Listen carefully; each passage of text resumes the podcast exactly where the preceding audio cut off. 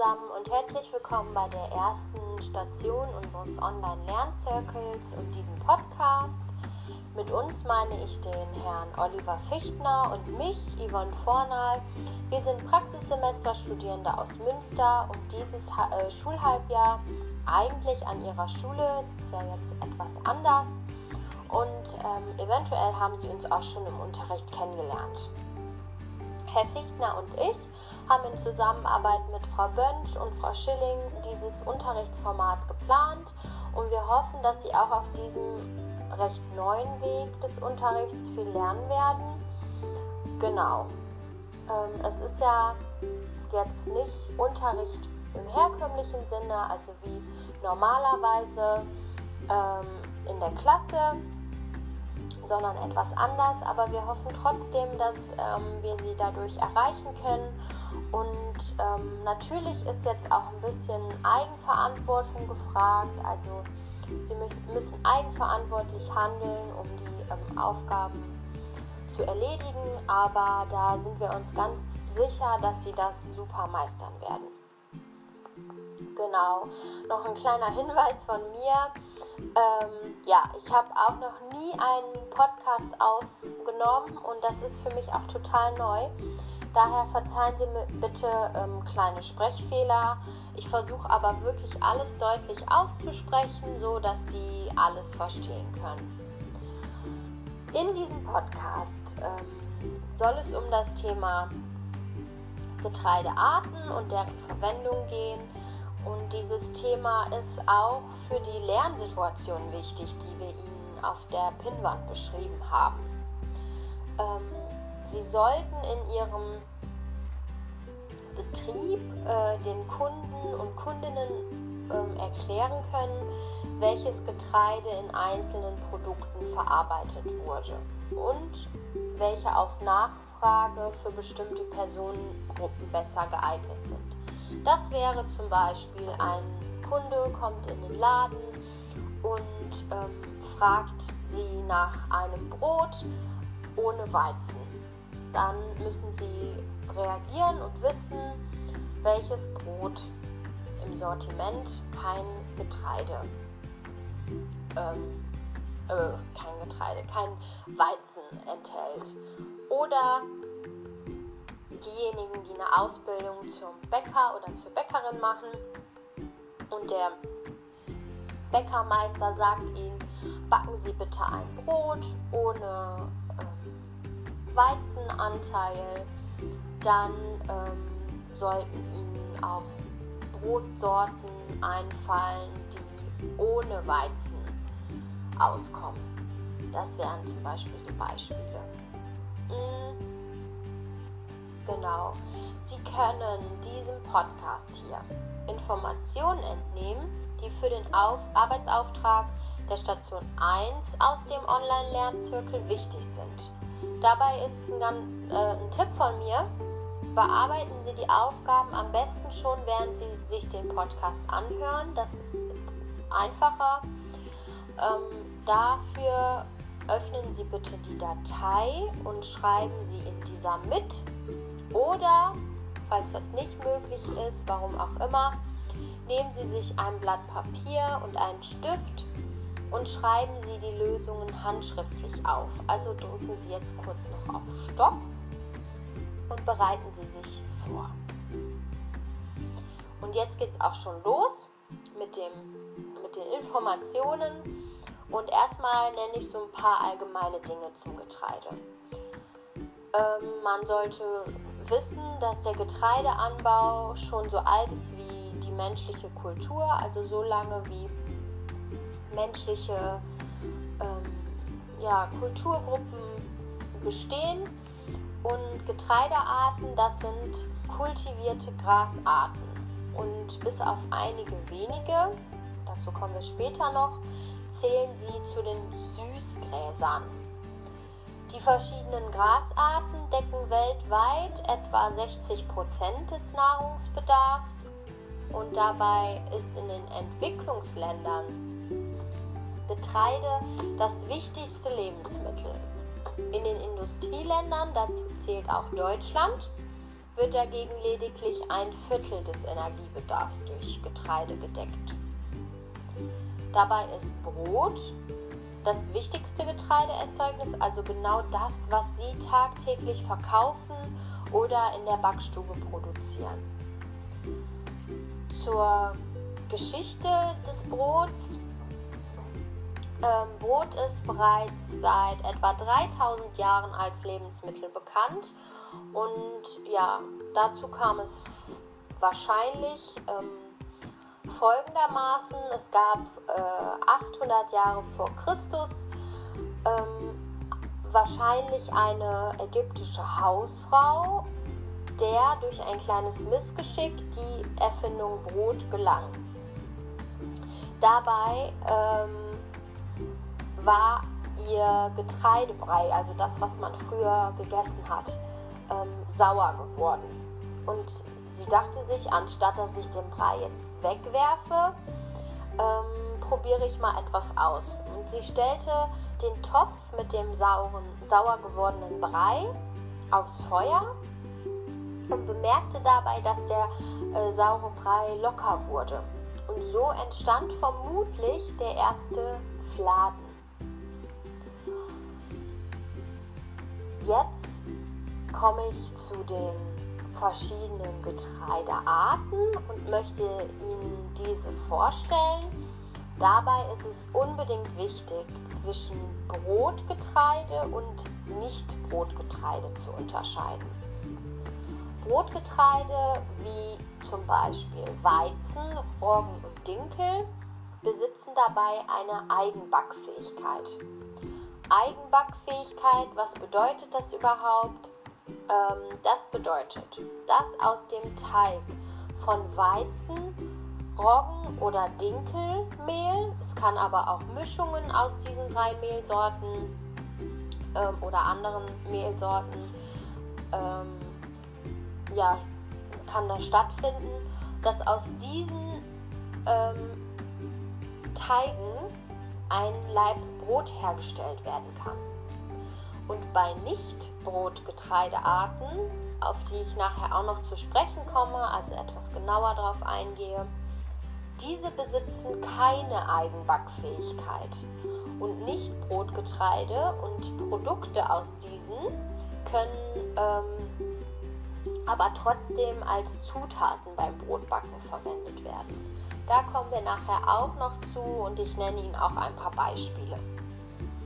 Die folgenden Getreidearten, die ich gleich nennen werde, enthalten in den meisten Fällen Gluten. Und enthalten sie kein Gluten, dann werde ich Sie da ausdrücklich ähm, drauf stoßen, also Ihnen das ausdrücklich sagen. Aber um erstmal nochmal kurz ähm, ja, einzusteigen, was ist Gluten überhaupt? Also Sie haben den Begriff wahrscheinlich schon das ein oder andere Mal gehört, aber vielleicht wissen Sie jetzt gerade nicht mehr so genau, was Gluten ist oder haben sogar noch nie davon gehört. Und da möchte ich Ihnen das mal versuchen, eben kurz zu erklären. Also Gluten besitzt vorteilhafte Eigenschaften, für die Verarbeitung äh, von Mehlen wichtig sind.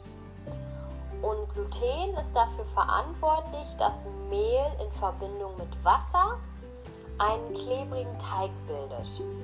Gluten sorgt dafür, dass der Teig sehr elastisch ist und gut zusammenhält und verleiht dem Brot oder Gebäck ähm, seinen Biss.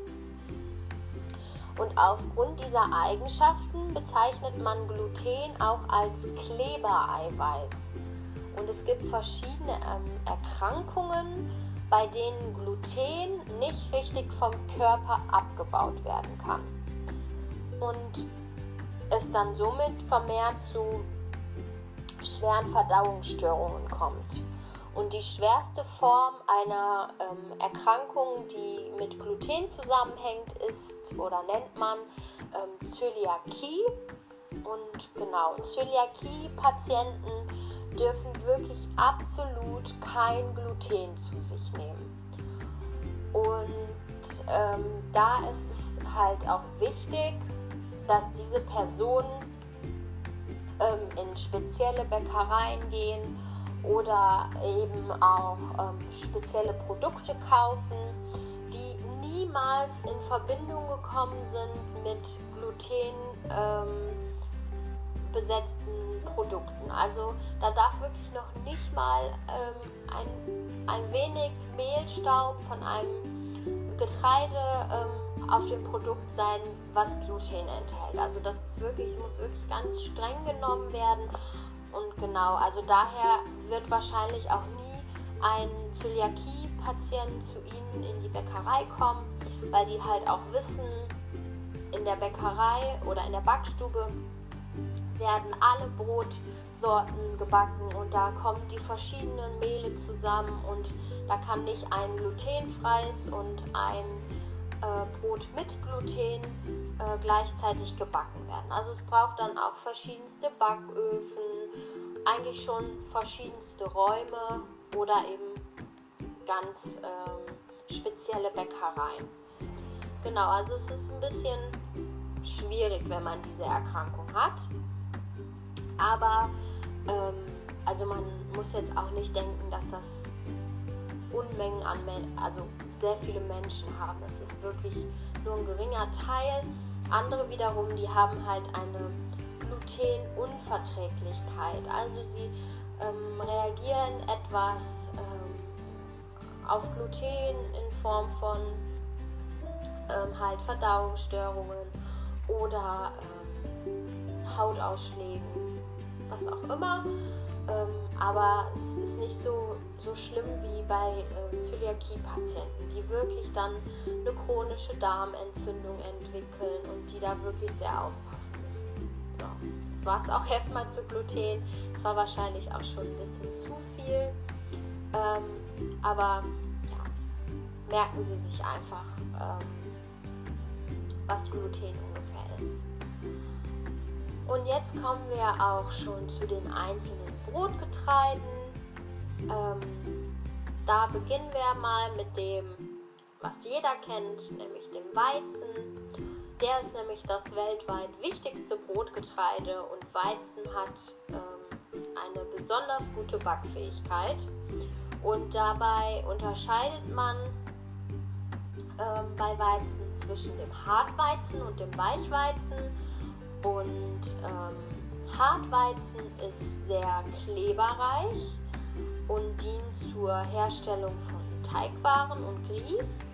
Also ähm, aus Hartweizen stellt man beispielsweise Nudeln her.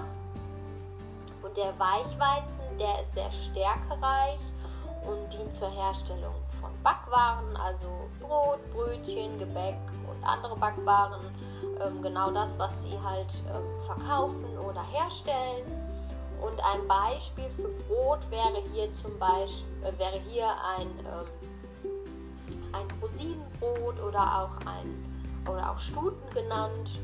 Und genau. Abschließend zum Weizen kann man noch sagen, da finde ich jetzt auch schon so ein kleiner Schwung auf das nächste äh, Brotgetreide statt. Ähm, ja, Weizen ist eiweißreicher als Roggen. Und dann kommen wir nämlich auch schon zu Roggen. Roggen gedeiht eher in kühlen Gegenden der Welt und der Geschmack ist ähm, kräftiger als beim Weizen. Er wird vorwiegend zum Brotbacken verwendet und ja, Roggenbrot ist immer dunkler und bleibt länger frisch der Roggenteig wird erst durch die Zugabe von einer Säure backfähig und die Säuerung des Brots wird traditionell ähm, durch oder findet traditionell durch Sauerteig statt. Also dem Teig wird Sauerteig zugesetzt und der Sauerteig gibt dem Brot einen herzhaften, leicht säuerlichen Geschmack und macht ähm, somit auch wesentlich haltbarer, ähm, als es bei einem Weizenbrot der Fall ist. Beispiele für Brotsorten sind hier ein Bauernbrot, ein Maiskornbrot oder das rheinische Schwarzbrot und das ist dann auch ein Roggenvollkornbrot. Kommen wir zum nächsten Brotgetreide. Das ist der Dinkel. Und der Dinkel ist eine alte Kulturform des Weizens. Und Menschen, die ähm, allergisch auf Weizen reagieren, finden ganz häufig im Dinkel eine Alternative. Das habe ich zum Beispiel auch. Ich äh, leide unter Neurodermitis. Das ist auch eine Hauterkrankung. Und ich merke immer, wenn ich viel Weizenprodukte äh, zu mir nehme, dass meine Haut anfängt zu jucken.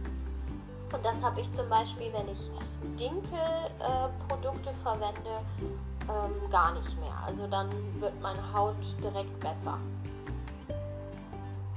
Ja, ähm, dann zum Dinkel ist noch zu sagen, dass er leicht nussig schmeckt und beim Backen total unproblematisch ist. Und er steckt voller Vitamine und Mineralstoffe. Ähm, ja, Denkel war sehr lange in Vergessenheit geraten, aber heute backt fast jeder Bäcker sein eigenes Dinkelbrot. Und ähm, ja, da kann man jetzt keine speziellen Brotsorten wie bei Weizenbrot äh, oder Roggenbrot nennen. Ähm, ja, Dinkel wird halt oft mit anderen Mehlsorten vermischt, also Dinkelmischbrote oder Weizenmischbrote, also wo ein höherer Anteil an Weizenmehl ist, ähm, wird noch mit Dinkelmehl vermischt. Mhm, genau. Das waren jetzt die Brotgetreidearten. Jetzt kommen wir zu den Nicht-Brotgetreidearten, also nochmal zur Wiederholung. Das sind jetzt die Getreidearten, aus denen man nicht nur, also nur mit dem Mehl aus diesen Getreiden Brot herstellen könnte. Da wäre jetzt das erste Beispiel die Gerste. Also aus, der Gerst, aus Gerstenmehl könnte ich jetzt nicht alleine ein Brot herstellen. Ähm, genau. Und Gerste ist ja das älteste, ist die älteste Getreideart und die wird ähm, überwiegend für Tierfutter genutzt. Ähm, für uns wird sie zum Bierbrauen und zur Whiskyherstellung äh, oder als Kaffeeersatz äh, verwendet. Und ähm, genau, als, man kann die Gerste auch als Nacktgerste verwenden. Hier nochmal eine kurze Erklärung. Was ist Nacktgerste überhaupt? Nacktgerste bedeutet, dass die Gerste spelzfrei gezüchtet ist und somit bei der Verarbeitung des Korns der mechanische Schälungsprozess entfällt. Also ein Prozess entfällt, was natürlich Zeit spart und auch Geld spart, ähm, ja, weil halt einfach ein Schritt wegfällt. Ähm, ja, und da auch nochmal, was ist überhaupt ein Spelz? Ähm, ein Spelz kann man sich vorstellen, ist so eine schützende, feste, trockene Hülle, ein Hüllblatt, was den Blütenstand von Getreide umfasst. Und ja, das wird als Spelz bezeichnet. Und genau, die Nacktgerste, also dieses ander, etwas anders gezüchtete Gerstenkorn, eignet sich vor allem für Breie, für Bratlinge, für Aufläufe als Beilagen und auch für Meerkornbrot. Also es wird auch ein Anteil ähm, dieses, dieser Nacktgerste wird auch im Meerkornbrot verwendet. Ja, die Gerste ist sehr kleber-eiweißarm, also glutenarm, aber nicht glutenfrei, ganz wichtig.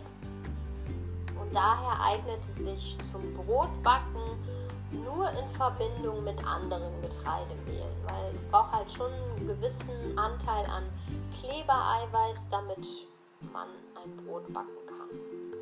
So. Dann kommen wir zum nächsten Nichtbrotgetreide und das ist der Hafer.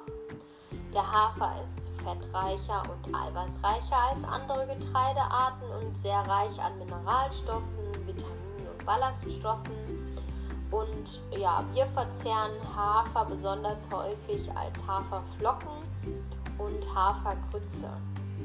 Und dabei unterscheidet man zwischen kernigen und zarten Haferflocken. Vielleicht haben Sie das auch schon mal im Supermarkt ähm, beim Haferflockenkauf äh, gesehen. Genau. Ähm, die kernigen Haferflocken, die werden aus den ganzen Haferkernen hergestellt. Also die werden quasi ähm, ja, platt gedrückt. Und ähm, die kernigen Haferflocken sind recht bissfest. Dann gibt es ja noch die zarten Haferflocken und die sind ähm, auch gepresste Haferkerne, aber diese werden klein geschnitten und sind dann durch halt etwas ähm, ja, kleinblättriger. Und sie werden immer, also Haferflocken werden immer aus dem vollen Korn hergestellt. Ähm, es werden lediglich die nicht essbaren Teile entfernt. Mm, das wäre jetzt zum Beispiel der Spelz. Also der Spelz, den könnte man nicht mitessen, aber auch beim, äh, beim Hafer gibt es eine gezüchtete Form, wie bei der Gerste, nämlich den Nackthafer. Und ähm, genau den verwendet man dann meistens auch für die Haferflocken. Und Haferflocken verwendet man ja meist als Grundlage für Müslis oder Müsli-Riegel ähm, oder aber auch als Haferbrei oder im Englischen übersetzt für Porridge. Kommen wir zum nächsten Nicht-Brotgetreide und das ist der Reis. Ja, viele denken vielleicht gar nicht unbedingt an Reis, wenn sie an Getreide denken. Aber Reis ist auch ein Süßgras und somit zählt es zu den Getreidearten und ist in Asien Hauptnahrungsmittel und er liefert Nahrung für mehr als die Hälfte der Menschheit, also ganz schön viel. Und Reis enthält kein Gluten. Also ganz wichtig merken. Und es gibt etwa 8000 Arten und ähm, er gedeiht in tropischen und subtropischen Zonen. Also da, wo es besonders warm ist und die Luftfeuchtigkeit sehr hoch ist und er eignet sich besonders gut ähm, für Beilagen oder Süßspeisen. Also dadurch, dass er kein Gluten enthält, ist er halt auch, kann man schwer oder eigentlich gar nicht ähm, ja, damit äh, backen. Also kann, könnte man jetzt kein Brot backen. Beispiele für ähm, ja, Produkte aus Reis sind zum Beispiel Sushi, also das kennen Sie ja alle, Risotto oder ein orientalisches äh, Reisgericht, das nennt man Pilaf und vieles mehr. Und es gibt halt auch ähm, Reis in gepuffter Form, das kennen Sie bestimmt auch, dann sind es ähm, diese Reiswaffeln, die man ähm, auf dem Supermarkt oder auch im Drogeriemarkt kaufen kann. Kommen wir zur Hirse. Die Hirse ist hier in Deutschland äh, nicht so verbreitet, aber ist das Hauptnahrungsmittel in Afrika. Und ähm, Hirse enthält ebenfalls kein Gluten. Und geschälte Hirse, auch Goldhirse genannt hat, ähm, einen sehr milden Geschmack und ähm, sie kann vielseitig eingesetzt werden für süße und salzige Gerichte. Und außerdem werden in Teilen von Afrika aus Hirse auch einige traditionelle Biere hergestellt. Und in China zum Beispiel werden, wird aus Hirse auch ähm, eine Reihe von Spirituosen gebrannt. Genau. Ähm, kommen wir zum nächsten. Das ist der Mais. Und der Mais ist genau wie Hafer ähm, ja, fettreicher und auch ein glutenfreies Getreide. Ähm, er ist Hauptnahrungsmittel in Teilen von Amerika. Bei uns wird er vor allen Dingen zu Maisstärke und Maisgrieß verarbeitet. Sonst wird er auch als Maisbrei, ähm, Polenta, Popcorn, Zucker und Gemüsemais angeboten. Hier wäre jetzt zum Beispiel ähm, hier wäre ein Beispiel, genau. Wir haben ja gesagt, Nicht-Brotgetreide kann aber trotzdem als Zutat in Broten verwendet werden oder in Brötchen. Und ich habe das jetzt schon ganz oft ähm, beim Bäcker gesehen, dass äh, Brot zum Beispiel nachher in ähm, Maisgrieß nochmal gewälzt wird, dass das so eine knusprige ähm, Kruste bekommt oder bei Brötchen genauso. Also wäre das dann als Zutat ähm, hinzugefügt worden. Wurden. Dann kommen wir zum nächsten. Das ist der Grünkern. Und Grünkern hat einen nussartigen Geschmack und ist der unreif geerntete, geerntete Dinkel. Ich weiß nicht, ob Sie Grünkern kennen, ist auch ein bisschen in Vergessenheit geraten, ähm, schmeckt aber wirklich sehr, sehr lecker. Und aus Grünkern stellt man ganz häufig Bratlinge her. Bratlinge, den Begriff hatten wir ja auch schon mal ähm, in diesem Podcast. Bratlinge sind ähm, eine Art Frikadelle, also die dann aus ähm, Grünkern oder anderen Dingen hergestellt wird und genau ähm, schmeckt wirklich richtig gut und Grünkern kann aber auch super für Eintöpfe und Suppen als Einlage verwendet werden und auch als Beilage, also wie Reis, Nudeln, Kartoffeln. Dann kommen wir zum, zur nächsten Unterkategorie, sage ich mal, von ähm, Nicht-Brotgetreide. Und das ist das Pseudogetreide. Was bedeutet das jetzt schon wieder? Ähm, gar nicht so einfach zu erklären. Ähm, unter Pseudogetreide versteht man ähm, ja, Körner, die ähnlich wie echtes Getreide verwendet werden. Also sie gehören eigentlich nur im botanischen Sinne ähm, zu einer anderen Pflanzenfamilie. Also wir haben ja gelernt, ähm, die meisten Getreidearten gehören zu den Süßgräsern und die Pseudogetreidearten sind halt keine Süßgräser. Ähm, ja, und zu diesen zählen ähm, der Buchweizen, Quinoa und Amaranth. Und die Samen dieser Pflanzen, die sind äh, meist reich an Stärke, Eiweiß und Mineralstoffen und Fett. Und sie besitzen zwar keine Eigenbackfähigkeit, wie jetzt beispielsweise Weizen oder Roggen, können aber fast gleich verwendet werden. Also Pseudogetreide ähm, ja, können genauso verwendet werden wie ähm, Weizen oder Roggen. Ähm, genau, wichtig ist auch noch, dass Pseudogetreidearten äh, alle glutenfrei sind. Also auch, ähm, genau, eine super Sache.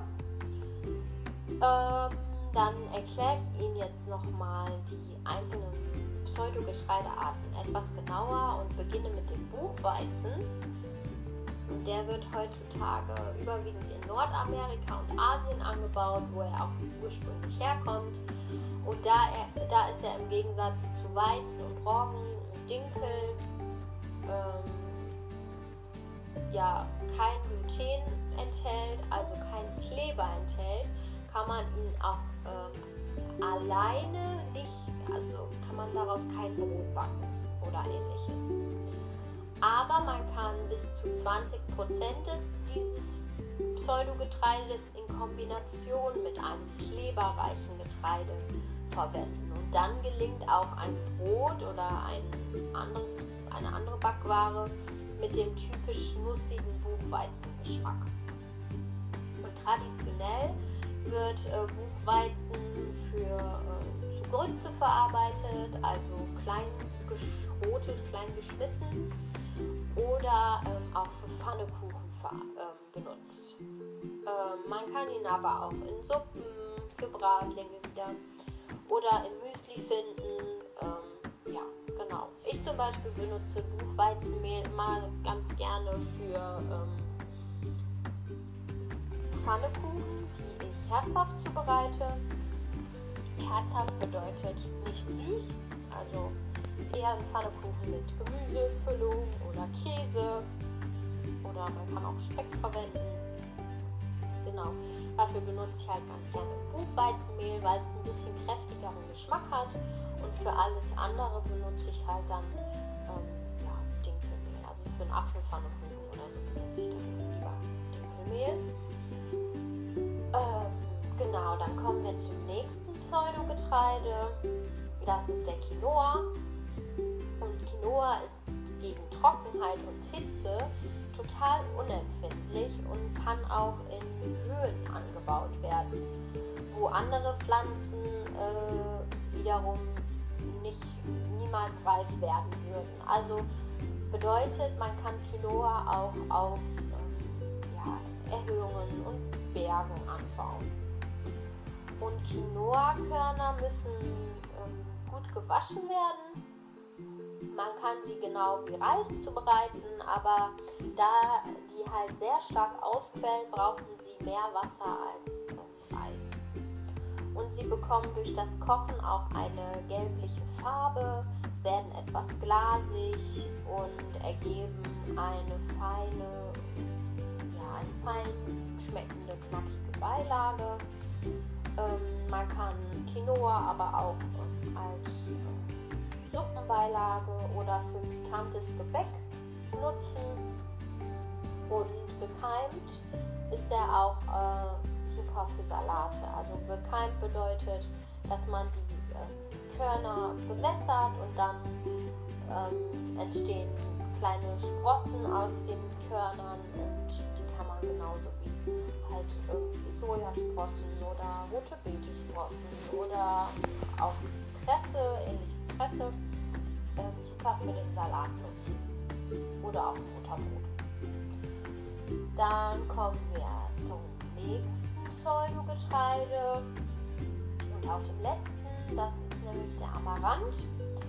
Und ähm, Amaranth in gepuffter Form ist in vielen Müslis Riegeln enthalten und äh, zu Mehl gemahlen ereignet er sich auch super für Brote und Kuchen und Feingebäck. Ähm, ja, Amarantsamen können ähm, für circa 30 Minuten gekocht werden und ergeben dann eine würzige Beilage zu deftigem Gemüse oder Fleischgerichten. Also auch super einsetzbar. Genau. Ähm, ja, also dann sind wir auch mit den Getreidearten durch und auch generell äh, war es das auch schon. Äh, ich hoffe, Sie konnten mir gut folgen und dem Podcast viele Informationen entnehmen, die Sie für, für den Arbeitsauftrag brauchen. Und ich hoffe natürlich auch, dass es Ihnen gefallen hat. Und ja, in der nächsten Station, also Station 2, geht es dann um den Aufbau des Getreidekorns. Und da hat der Herr Fichtner ein ganz tolles, informatives Lernvideo hochgeladen. Ähm, das können Sie sich gerne anschauen. Und ja, das war's von mir. Und ähm, ja, bei Fragen melden Sie sich gerne per WhatsApp bei mir oder bei Herrn Fichtner. Das ist auch total egal, ob, was das für Fragen sind, ob die inhaltlich sind, ob es irgendwelche technischen Probleme gibt. Also wir versuchen alles hinzubekommen und äh, fragen sie halt einfach. Ja, und dann sage ich mal bis bald und äh, bleiben Sie gesund. Bis dahin.